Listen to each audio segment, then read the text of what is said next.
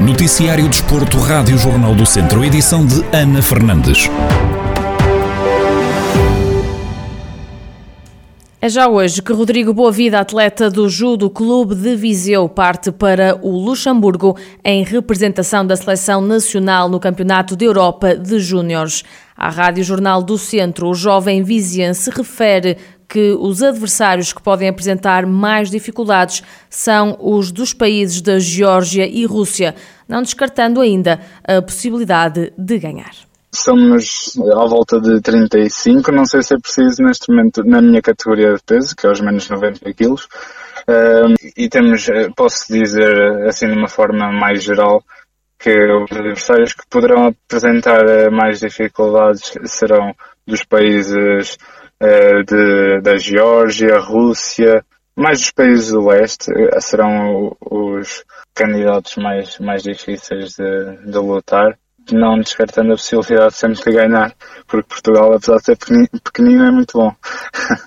Rodrigo Boavida salienta que a preparação para o europeu não foi fácil devido às restrições provocadas pela pandemia da Covid-19. Tenho visto com a preparação que tem sido desenvolvida ao longo destes últimos tempos. Não tem sido propriamente fácil, dada a situação pandémica, mas tanto o clube tem ajudado de todas as maneiras para que seja possível fazer a melhor preparação possível para o Campeonato da Europa.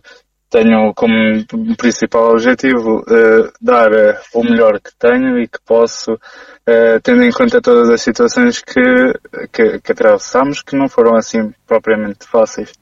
Rodrigo garante ainda que vai dar o melhor para conseguir chegar o mais longe possível no Campeonato Europeu. A minha expectativa é chegar lá. Não direi um resultado certo, porque o judo é um, é um desporto muito imprevisível, mas uh, se souber que estou, uh, que estou lá a dar o meu melhor, será reconfortante e, e, sei que conseguirei, de alguma forma, com essa mentalidade, chegar, chegar longe.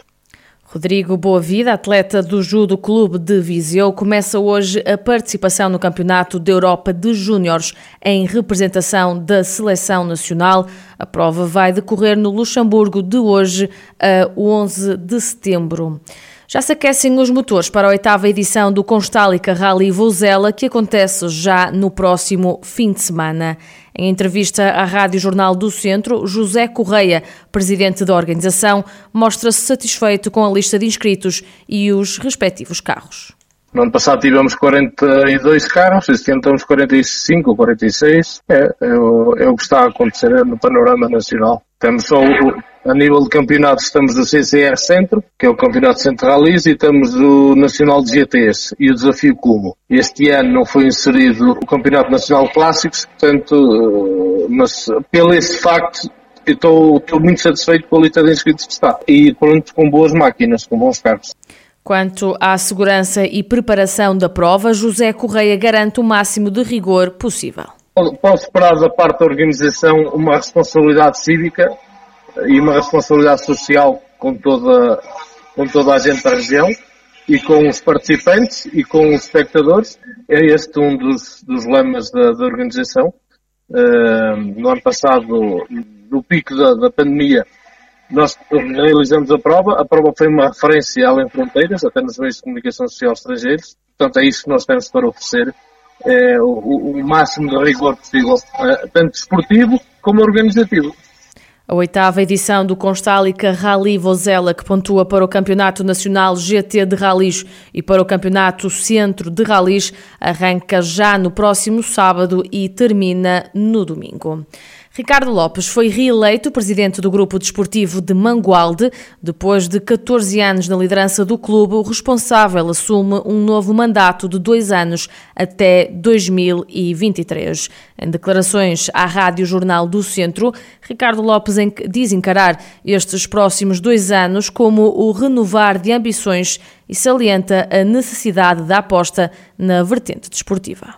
Como transmitir aos associados é a continuação de uma enorme responsabilidade de um trabalho que tem sido um trabalho longo, tem sido um trabalho uh, em prol daquilo que é o clube mais representativo do nosso Conselho, que foi com, com muito trabalho, com muita responsabilidade, foi recuperada uh, não só a história em termos de património, como também em termos de, daquilo que são os seus compromissos financeiros.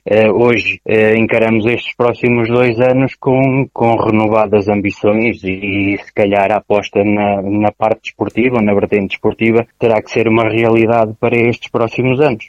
A lista encabeçada por Ricardo Lopes foi a única a ir a eleições, algo que o responsável pelo Mangualde vê como um voto de confiança, mas também como um afastamento das pessoas para ocupar este tipo de cargos. Eu, ao longo destes 14 anos, nunca tive oposição no Grupo Esportivo Mangualde, sempre, sempre me candidatei e sempre como lista única. Uh, vejo isso também como uma prova de confiança e, e naquilo que, que, tem sido feito, mas também é fruto daquilo que há algum afastamento uh, das pessoas destes cargos dirigentes, porque nós sabemos perfeitamente que as responsabilidades que temos uh, são enormes.